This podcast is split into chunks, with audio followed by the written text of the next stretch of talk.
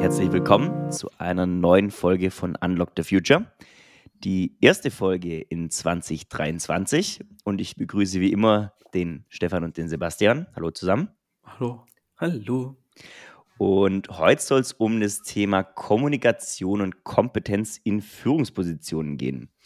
Und äh, der Aufhänger des Ganzen ist was recht Aktuelles. Ähm, Silvester ist noch nicht so lange her.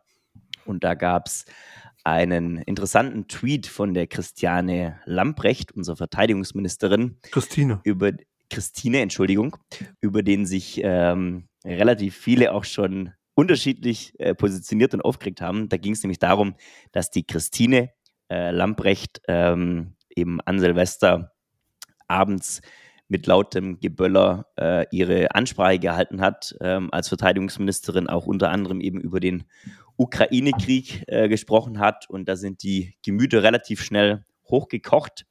Und äh, genau, darum soll es ja heute gehen, eben um Kompetenz zum Beispiel in, in Führungspositionen. Und ähm, da gibt es auch ein ganz cooles Zitat von der Brand 1, von dem Thema, das eben alles hochkocht. Das lese ich mal kurz vor, weil es passt eigentlich da ganz gut dazu. Es ist unsere tiefe Überzeugung, dass apokalyptische Zukunftsvisionen nicht nützen, sondern lähmen. Und dass es gerade in einer schwierigen Zeit darauf ankommt, einen kühlen Kopf zu bewahren und zu schauen, was man schaffen kann. Und das trifft es eigentlich ganz gut, finde ich. Stefan, Sebastian, wie seid ihr ins neue Jahr gekommen, bevor wir mit dem Thema reinstarten? Gut. Ja, ja, ganz, ganz, ganz gut. Außer die aktuelle, äh, äh keine Ahnung, äh, Erkältung ist es ja nicht. Irgendwie rennen sie alle mit Viren gerade rum. Äh, ja, das stimmt. Voll die, die Virenquelle mitgenommen. Auch sonst sehr, sehr entspannt. Äh, äh Aber Silvester. Manu, ich finde den, den, Themenvorschlag sehr spannend. Äh, ich muss gestehen, ich habe das gar nicht mitgekriegt. Ich habe mich komplett nicht mit Nachrichten beschäftigt über jetzt ein paar Tage.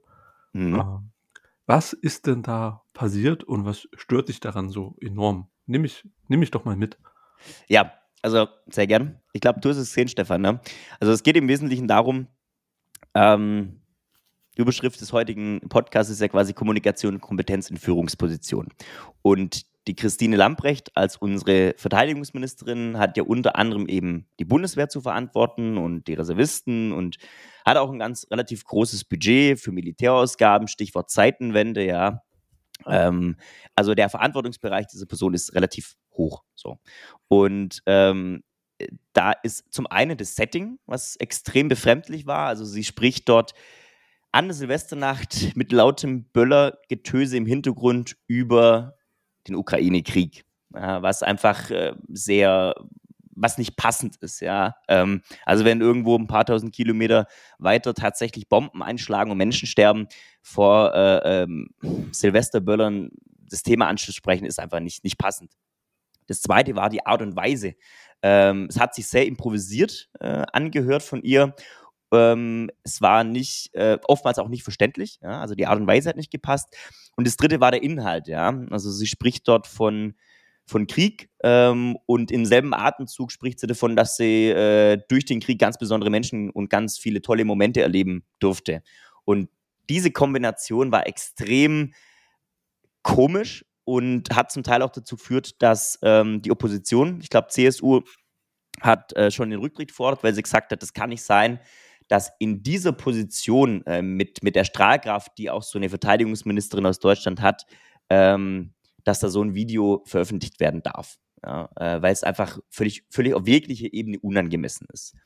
Und genau, da wurde sich eben viel drüber äh, aufgeregt. Zu Recht, wie ich finde. Und, und äh, jetzt hast du einmal gesagt, dass wie es gesagt wurde, total ärgerlich und un unglücklich. Und auch das was. Genau. Ähm, ja, was wollen wir denn das, also was ist denn gerade schmerzhafter auch jetzt für die, für die nächsten Minuten, worüber wir dann mehr reden wollen? Ich würde gar nicht so den Inhalt zerlegen, weil der Inhalt, ja, okay, da haben sich andere schon genug dazu geäußert, aber ich würde einfach, das Wie ist einfach das mhm. Spannendere. Ähm, es wurde total unprofessionell gefilmt. Ähm, die Frage ist, wurde damit, wurde versucht, so einen Effekt zu erzeugen? Manchmal kann das ja ganz cool sein, keine Ahnung, nachts 0 äh, Uhr stolpern sie nach irgendeiner wichtigen Entscheidung, stolpern sie halt raus, du siehst, sie haben gearbeitet oder ist schnell mit dem Handy irgendwas gefilmt, wir haben es geschafft, ist groß nach vorne gegangen, irgendwas. Das wirkt dann auch authentisch.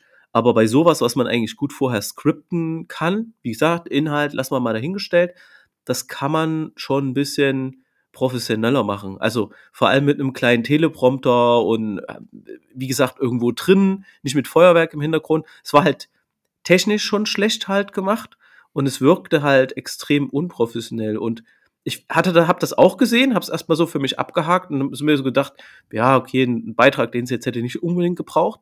Dabei habe ich nicht mal so unbedingt auf den Inhalt gehört, weil die Qualität einfach zu schlecht war. Ich glaube, vielen ging das wahrscheinlich auch so. Die haben den Inhalt komplett erstmal so, ja, gut, okay, eh nur bis zur Hälfte geguckt.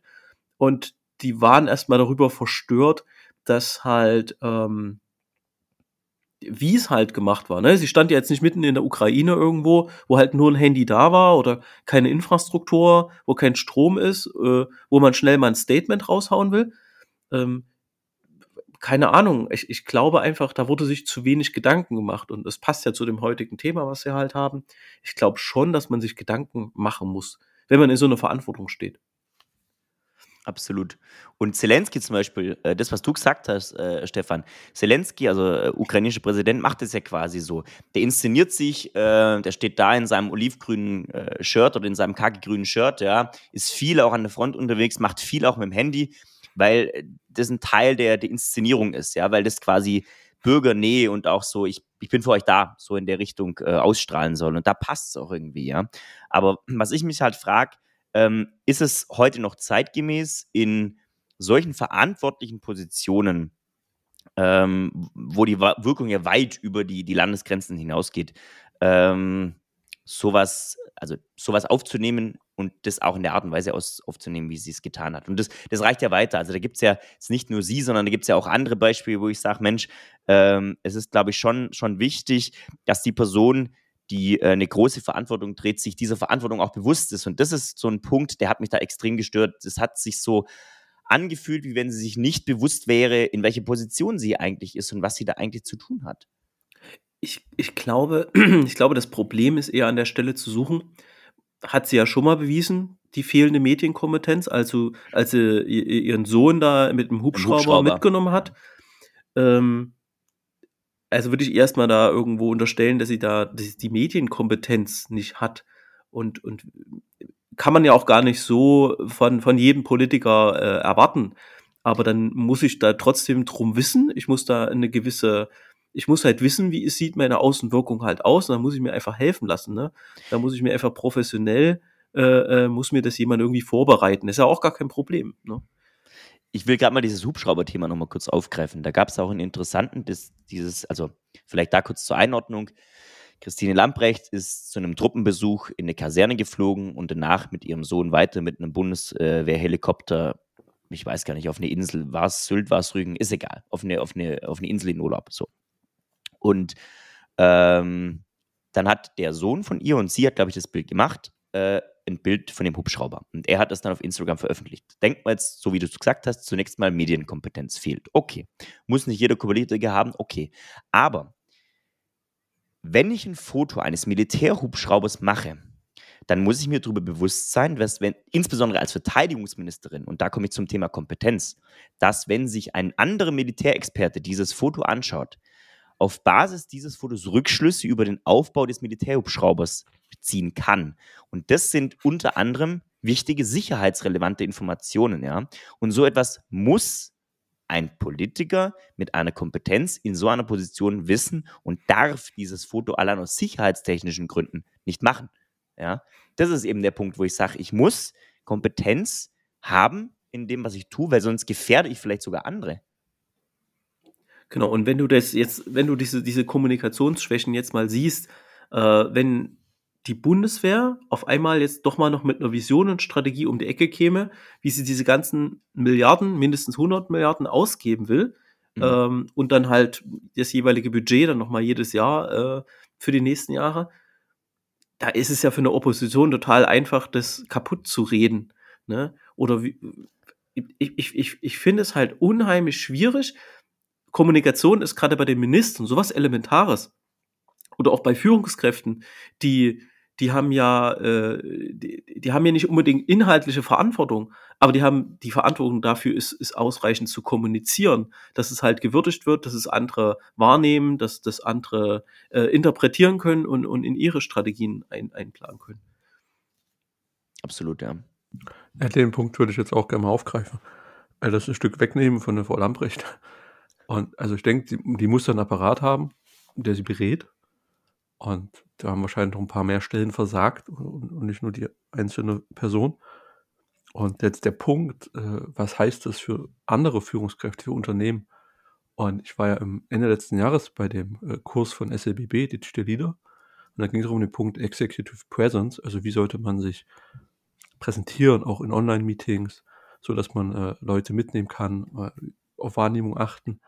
Und ein ganz, ganz wichtiger Punkt, vielleicht der erste, der bei mir richtig eingeschlagen ist, war der Punkt des Framings. Also gibt den Dingen den richtigen Rahmen. Und das ist eine deiner ersten oder eine, eine der wichtigsten Aufgaben in der Kommunikation als Führungskraft. Oder in dem Moment bist du ja schon eine Führungskraft, wenn du weißt, wie eine Aufgabe geht. Also kann ja auch eine fachliche Führungskraft sein, muss ja nicht immer eine hierarchische sein. Aber gib den Dingen den richtigen Rahmen, wenn du was erklären möchtest, wenn du was absprechen möchtest. Und ja, ja mal zu überlegen, was so an schlimmen Dingen passiert ist. Also es gab Umstrukturierungsvorstellungen, äh, das ist die neue Agenda, das ist die neue Organisationsstruktur, die an einem Flipchart angemalt war und da wurde eine Webcam drauf gehalten und man konnte das Flipchart gar nicht lesen. Das war sehr unglücklich. Also danach wusste auch keiner, was los ist. Dann gab es so riesige Runden, wo auch unglücklich kommuniziert wurde, äh, ähm, wo es dann auch gesagt wurde, ihr braucht da keine Angst um euren Job haben. Und das war die erste Reaktion, wie ich muss Angst um meinen Job haben. Also, warum wird es deeskaliert, wenn ich also, da wurde, kam mir das zum ersten Mal klar, da wusste ich auch, ah, der Betriebsrat sitzt deswegen in dem Raum. Okay? Und das ist auch eine Art der Wertschätzung den Leuten gegenüber. Wenn wir ein Fachgespräch führen, dann können wir das gerne in der Küche führen. Wenn das ein Arbeitsauftrag für mich wird, schwierig in der Küche. Kann ich nicht mitschreiben und so weiter und ähm, hat für mich auch nicht den Ernst der Lage. Was auch so ein schönes äh, Verfahren ist, was ich jetzt auch äh, durch andere Leute kennengelernt habe, ist das Walk and Talk, so ein Format. Ne? Du gehst raus, nimmst den Mitarbeiter mit und dann redest du um die Häuser und dann können sie ganz locker reden. Das ist schon ganz cool. Aber da, für mich ist dann immer der Knackpunkt, reden wir gerade über das richtige Thema. Und da ist ja manchmal ein Vier-Augen-Gespräch an dem Tisch lieber, wo man was skizzieren kann, wo man nicht eine Notiz machen kann und das auch eine gewisse Ernsthaftigkeit hat. Das Walk and Talk ist halt schon sehr locker, da kommt man auf eine andere Ebene mit den Leuten. Ähm, aber um dann für mich direkt ins Handeln zu kommen, ist es wertvoller, wenn wir das in einem, in dem richtigen Rahmen, im richtigen Setting einfach besprechen und dafür eine Sensibilisierung auch zu erfahren. Es kann sein, dass die Leute jetzt anspruchsvoller werden oder, oder vielleicht sind die Punkte jetzt auf einmal wichtig, vielleicht waren die früher weniger wichtig, ich weiß nicht genau. Ich glaube, ich, ich glaube schon, damit sprichst du, da sprichst du was ganz Wichtiges an. Es ist nicht mal das, das, das Framing, ne? Oder, oder dass du eine, eine Kommunikationskultur aufbaust. Da fällt mir zum Beispiel sofort Dr. Oetker an, die eine total super Kommunikationskultur äh, äh, haben auf Twitter, auf äh, äh, sonstigen Medien, auch mal mutig sind. Auch die Deutsche Bahn hat sich da super entwickelt und in so eine Unternehmen hinbekommen, kriegt das auch ein milliardenschweres Ministerium halt hin. Ähm, was ich halt, was ich halt, äh, wir wollten eigentlich nicht über den Inhalt reden, aber jetzt muss ich es doch ansprechen. Die, das Ding war halt am Ende des Tages, wen interessiert das denn, was die, was, was, was sie selber da erlebt hat, ne?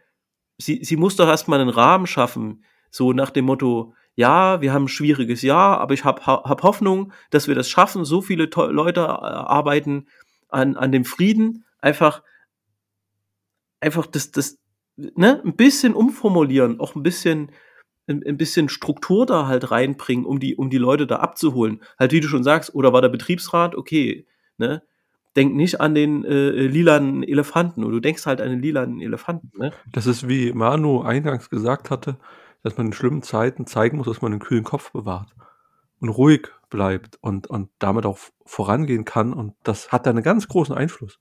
Hm. Und das Richtig. schafft derzeit für mich wenige Politiker, so eine Kontinuität äh, äh, zu, ähm, zu liefern. Ich glaube, letztens hat es mal Scholz, manchmal sagt er ja was Sinnvolles, hat sowas gesagt, äh, wir beschließen jetzt Sachen, die auch noch Bestand haben werden, äh, wenn diese Regierung äh, äh, noch in, in, ein paar Jahren regiert oder, oder die, die Regierung in ein paar Jahren äh, äh, werden davon halt profitieren. Und sowas willst du ja, ne? Dass irgendwie ein bisschen Stabilität vermittelt wird, dass, dass halt äh, äh, so im Detail ist den Leuten das doch egal, ne? Das ist eben genau dieses Kompetenz und Kommunikation. Äh, ich habe das Gefühl, dass sowohl große Unternehmenslenker als auch teilweise Politiker ähm, manchmal nicht in der Lage sind, ein klares Bild davon zu zeichnen. Nicht, was sie für sich selbst wollen, sondern wo sie denken, dass ihr Unternehmen einen konkreten Beitrag in der Zukunft für entweder ihr Produktportfolio, für die Gesellschaft, für den Frieden, für was auch immer leisten kann. Und das ist eine da brauchst du natürlich Berater, da brauchst du Fachexperten, die dich da auch unterstützen, ja. Aber das hat ein Stück weit was mit Charisma zu tun, ja, im Sinne von, kann ich das auch vernünftig transportieren. Da macht zum Beispiel, finde ich, Robert Habeck einen ganz guten äh, Job aktuell, ja. Äh, obwohl er, oder, oder, vielleicht gerade weil er manchmal in Anführungsstrichen über seinen Schatten springt und halt nach Katar fliegt oder so, ja, äh, und dort eben auch mal unbequeme Entscheidungen trifft, ja. Ähm, oder wie es andere äh, Politiker auch machen, ja, dass sie halt sagen, ich habe eine für, nicht für mich, sondern für das Land, für das Unternehmen eine Vision, wo es hingehen soll. Und dann nehme ich die Mitarbeiter mit und das mache ich in einem vernünftigen Setting, wie es du gesagt hast, Sebastian. Ne? Das kann ich nicht so. Es wäre, weiß ich nicht, wenn jetzt der Bundeswirtschaftsminister mit einem Smartphone äh, auf dem Flieger von Katar hierher irgendwas aufnehmen würde, so ja, wir haben jetzt für 100 Milliarden Strom einkauft. Das wäre irgendwo, oder Gas, ja, das wäre irgendwie so, das, das, wird dem, das wird dem nicht gerecht, was er da tut. Ja? Und da gibt es welche, die haben das Gespür und welche, die haben als nichts Gespür. Aber damit verbrennst du Fachkräfte oder eben Wähler extrem, finde ich. Aber, aber wie kann das jetzt sein, dass das auf, so wichtig auf einmal wird? Warum achten wir darauf? Gibt es mehr negative Beispiele? Ist das durch die, dass jeder ein Handy hat und irgendwie ein Video online stellen kann, dass man da sensibler drauf wird? Gibt es da mehr irgendwie äh, Dampfplauderer, die irgendeinen Quark erzählen und man kann die dann besser aussortieren? Also ich würde mir jetzt so vorstellen, in meinem in meinem ersten Job habe ich das gar nicht so wahrgenommen. Da, oder das schwingte dann schon immer mit. Also war ja in der Finanzbranche, hatten wir alle äh, Anzüge an und dann waren das schöne Beratungsräume mit so Holztischen und auch Ledersesseln drin. Da, da, schwing, da schwang das schon mit, dass das jetzt wichtig ist. Da waren auch Leute, die kommunikativ eher, eher unbegabt waren. Äh, aber da war das so in die Branche reingeimpft, ne, dass das gerade gerade wichtig. Oder, oder ich hatte auch einfach Glück, dass das wahnsinnig äh, respektable und kluge Menschen waren, dass sie einen äh, gut behandelt haben. Äh, aber es gibt ja auch Beispiele, wo, selbst wenn das in irgendein so ein abgeranztes Büro war, das in den 90ern zum letzten Mal einen Teppich gekriegt hat, ne, da schaffst du es ja immer noch, da drin eine gute Atmosphäre zu erzeugen. Manu, komm mal rein, setz dich mal hin. Wie geht's dir? Willst du was trinken? Ah ja, okay. Und? Pass mal auf, äh, ich habe hier eine neue, eine neue Aufgabe, ich brauche jemanden, der mir hilft. Irgendwie sowas. Kann man, kann man das ja irgendwie aufbauen und irgendwie mit, mit, mitnehmen und das halt nicht irgendwie so rüberbrüllen oder mal irgendwo reinpoltern. Und ich hätte da so, ich hätte da so zwei, äh, zwei Theorien. Also das, das, das eine ist, ähm, dass wir ja immer mehr von, um es mal an Videos festzumachen, ne? früher hast du irgendwie eine DVD geguckt, dann ist es Streaming geworden, also Streaming von ne, so YouTube-mäßig und seit neuestem halt hast du immer mehr Livestreams, ne? Dass du, du genau mit dabei bist und das ändert natürlich das total, wie Medien gemacht werden. Ne? Wenn jemand live was macht, die können auf einmal viel mehr, viel mehr, äh, viel länger äh, Inhalte erzeugen. Die sind natürlich auch nicht so dicht, die sind nicht so gut vorbereitet. Und vielleicht kommt da für manche so ein bisschen der Druck her, ja, wir müssen da jetzt was machen, wir müssen die Informationen, die müssen raus, die müssen auch ein bisschen raw aussehen, aber du brauchst halt ein gutes Gespür.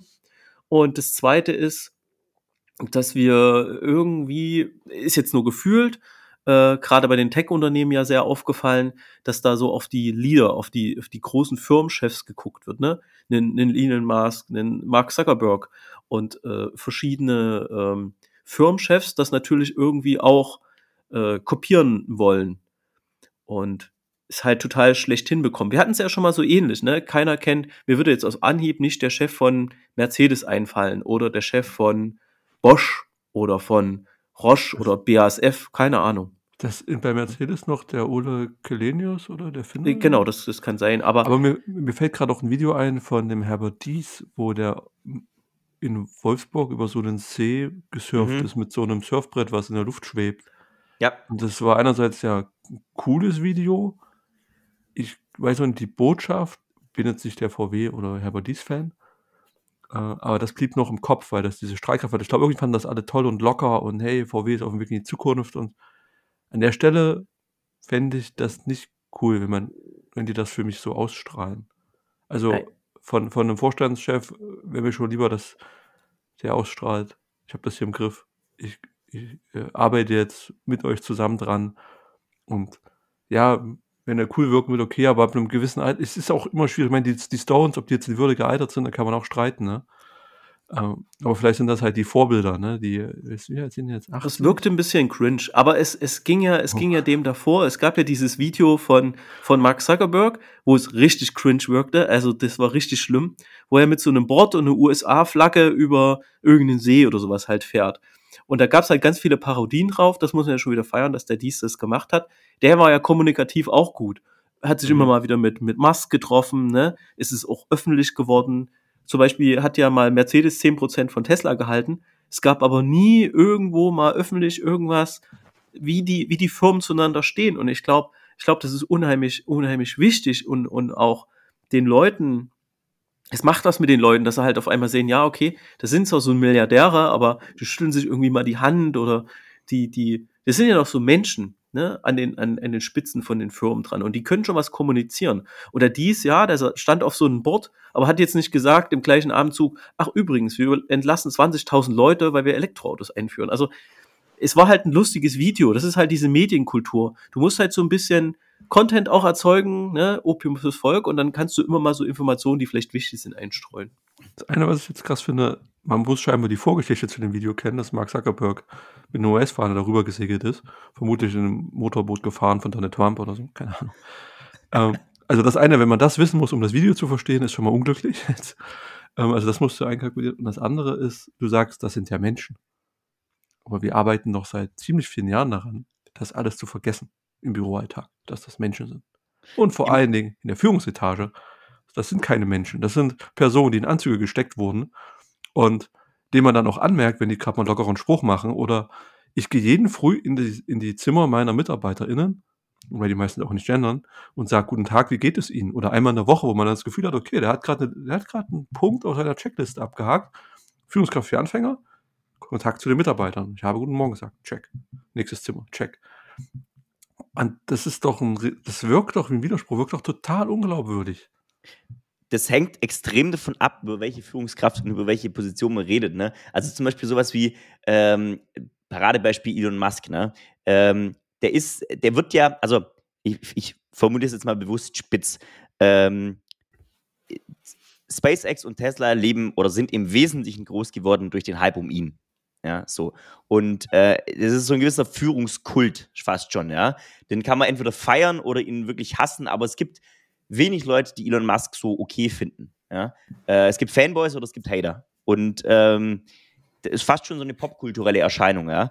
Und ähm, bei Firmenlenkern wie jetzt zum Beispiel, keine Ahnung, ich kenne den Siemens-Chef nicht, ich weiß auch nicht, wer das ist, ja. Aber ja, der letzte, den ich kannte, war Joe Käser. Ja. Er seinen Namen verkürzt hat, damit es internationaler ja, klingt. Genau, da sind so, ja genau. Aber ja. das sind, also äh, es gibt durchaus, glaube ich, viele Top-Manager, die sind, wie du es gesagt hast, irgendwelche Menschen, die in An äh, Anzüge gesteckt wurden und jetzt halt die Unternehmenswerte verkörpern müssen. Es gibt aber andersrum auch wieder Menschen, die gesamte Unternehmen, Imperien aufgebaut haben und die halt ähm, den Personenkult nutzen für ihr Unternehmen. Also da kommt es extrem auf die Person an. Stichwort auch Donald Trump, was du vorhin gesagt hast. Ja, Trump, die Marke, wäre lang nicht so stark, egal ob positiv oder negativ, wie ohne ihn. Ja, und das kann man jetzt klug nutzen oder halt auch nicht klug nutzen. Ja, und der Punkt ist der, ich glaube, dann, wenn du mit äh, einem Unternehmen extrem verbandelt bist, und verbandelt meine ich jetzt emotional, ja, also wenn du sagst, du hast das von klein auf aufgebaut irgendwie, ja, von ganz klein bis ganz riesig, dann steckt da nochmal ein anderer Unternehmergeist drin, wie bei einem vielleicht Vorstand, der jetzt für vier Jahre gewählt wurde und der das jetzt halt tut. Und aber auch nochmal ein ganz wichtiger Punkt, wenn du das Unternehmen aufbaust, dann hast du andere Leute eingestellt bei dem Aufbau und dann wächst das und wächst und immer größer Scale-up und vielleicht mal ein großer Konzern. Und du kannst da nicht den Geist zurückholen von Anfang an. Ne? Du stellst andere Leute ein, die mehr Struktur brauchen, andere Kommunikation brauchen. Ja. Und da bin ich bin nicht sicher, ob das allen klar ist, die so ein Unternehmen aufgebaut haben. oder so. Es, kommen, es gibt Leute, die bauen gerne auf, es gibt Leute, die reisen gerne ab und welche dazwischen. Ähm, das sind dann auch, auch Dinge, dass man sich bewusst werden muss, wie die Kommunikationsstruktur aufgesetzt ist. Und wo du das Beispiel Musk gesagt hast, was man von ihm jetzt als Arbeitgeber hört, klingt jetzt nicht so spannend. Ne? Bei Twitter Arbeitnehmer. E genau, bei Twitter eine E-Mail schreiben, ja, ihr müsst jetzt alle sehr, sehr hart arbeiten und die doppelte Arbeitszeit pro Woche und bitte schlaft, also bitte nicht, ne, aber und schlaft im Büro. Äh, das kannst du doch nicht mehr cool finden. Ich gebe, also bei Twitter würde ich sagen, ja, stimme ich dir zu. Bei Tesla hört man ja ähnliches. Ja? Also, dass bei Tesla, insbesondere in den USA, dass es da heißt, ja, wie, äh, dein, dein Kind kommt morgen zur Welt. Es wäre schon cool, wenn du morgen 18 Uhr im Büro wärst, ja, weil wir müssen was fertig machen. So.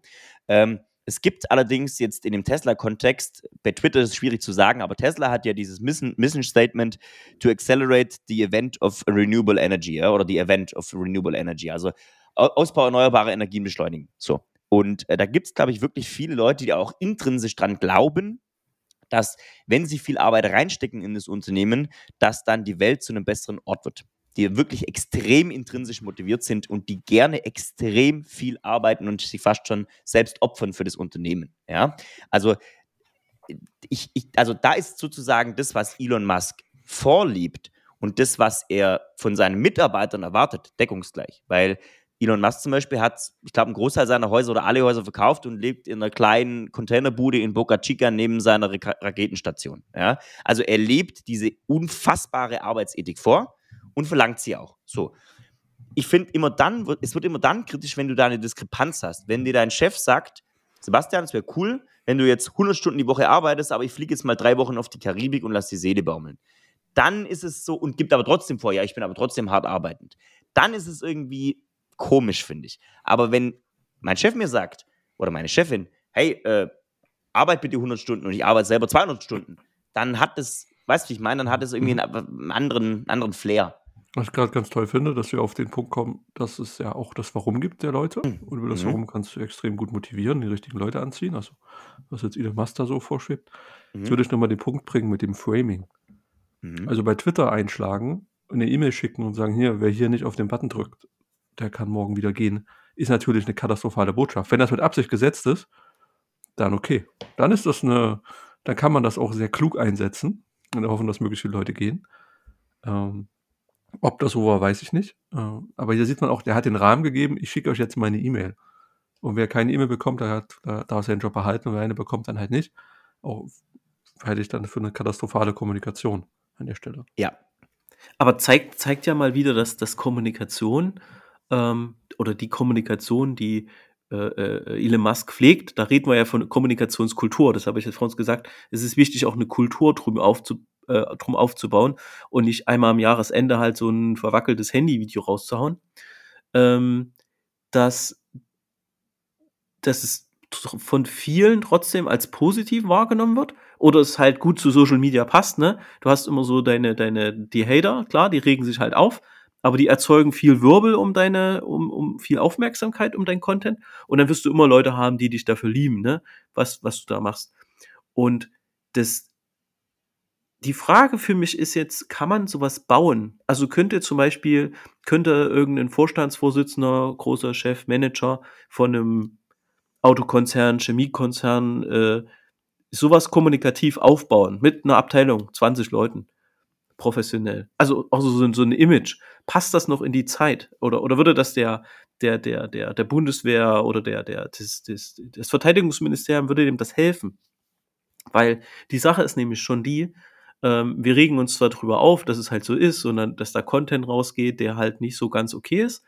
Ähm, aber würde denen das helfen, das so zu steuern, so eine Abteilung zu haben? Würden wir da nicht auch wieder meckern und sagen, oh, da machen sie so Content, wie hier, wo sie um die Leute geworben haben, wo sie da ihr, ihr Bundeswehrdesign haben, auf der Gamescom, auf, auf irgendwas. Das fanden die Leute dann auch wieder nicht cool.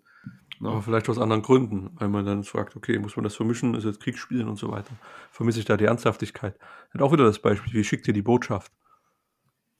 Ja, ja, ich finde, ja, es, find, es kann dann funktionieren, wenn das, wenn du, also das Team, Social Media, was weiß ich, Fachexperten, was eine Person berät, kann dann funktionieren, wenn du weißt oder zumindest das Gefühl hast, dass diese Person es im Griff hat. Und ähm, da muss eben Kompetenz und die Kommunikation zusammenlaufen. Und wenn du jemand hast, ein Kommunikationsteam, hilft es dir so lange nichts, wie du nicht deine Kompetenz in irgendeiner Art und Weise nachweisen kannst. Also, äh, weiß ich jetzt nicht, wenn, wenn äh, eine Verteidigungsministerin oder wer auch immer ein Ernährungsminister, ja, ähm, gar keinen Plan von Ernährung hat, ja, dann ist es für mich irgendwie schwierig, ihn dann als Person glaubhaft auch mit einer guten Kommunikation rüberzubringen. Ja? Wenn er oder sie aber, keine Ahnung, durch was weiß ich, durch Erlebtes, durch Praxis oder durch Studium äh, einen, äh, einen, fundierten Background drin hat, dann finde ich das wesentlich leichter zu kommunizieren äh, oder eben auch eine Botschaft rüberzubringen.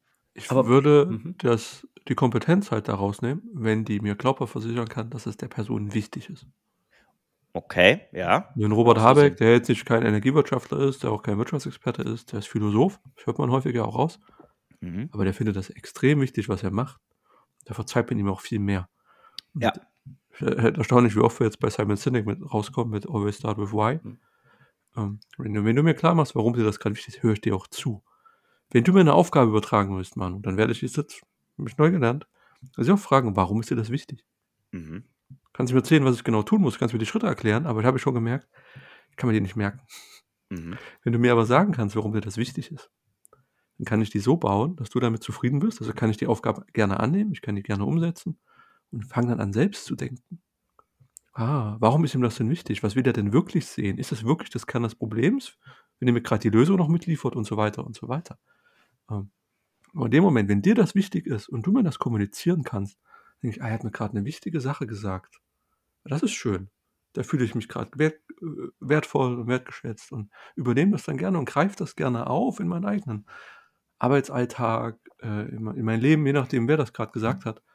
Das finde ich vielleicht noch wichtiger, dass das Warum klar ist und weniger die Kompetenz. Sehr spannender Gedanke, ja. Ich, ich wollte halt auch gerade fragen, ne, ob die, die Simulation von Kompetenz, ob das A geht und B, ob das dann halt auch wirklich gut ist oder ob das dann halt wirklich auch äh, funktioniert und ankommt bei den Leuten oder es dann nicht nur zu irgendwelchen Content ist, verkommt. Ist brandgefährlich. Äh, denk jetzt mal ans Recruiting, um, um Manu will ja schon sagen, ich bin bei mir. Recruiting, wenn die dir lustige Sachen reinschreiben, dass du irgendwie 37 Programmiersprachen können musst und alle mit mindestens 50 Jahren Berufserfahrung und du weißt aber, die einen davon, die gibt es erst seit fünf Jahren. Also damit kippt das halt total schnell. Also Kompetenz vortäuschen ist, glaube ich, keine gute Idee. Das, das habe ich auch überhaupt nicht gemeint, sondern äh, also das, was du gesagt hast, Sebastian, da würde würd ich sagen, okay, hatte ich so nicht betrachtet, finde ich aber, ist, ist richtig an der Stelle. Ja? Also wenn mir jemand glaubhaft sein Warum versichern kann, okay. Das andere ist Kompetenz nicht vortäuschen, sondern tatsächlich haben. Also wenn ich sage, okay, ich habe jetzt ähm, ein Unternehmen, ich glaube, das hat auch äh, Elon Musk mal gesagt, er wird sich wünschen, dass wieder mehr äh, Techniker, Ingenieure, Entwickler an Unternehmensspitzen sind, anstelle von Kaufleuten. So, weil die wirklich verstehen, wie ein Motor, wie ein Getriebe, wie ein Flugzeug, wie eine Kaffeemaschine, was auch immer funktioniert.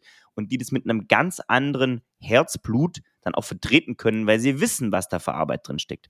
Und genauso fände ich jetzt halt auf die Politik gemünzt. Klar, es ist vielleicht in der Praxis nicht umsetzbar, aber im Sinne wünscht dir was, neues Jahr und so, ähm, fände ich es schon, mal zumindest die Vorstellung schön zu sagen, eine Verteidigungsministerin hat eine gewisse Zeit in der Bundeswehr gedient.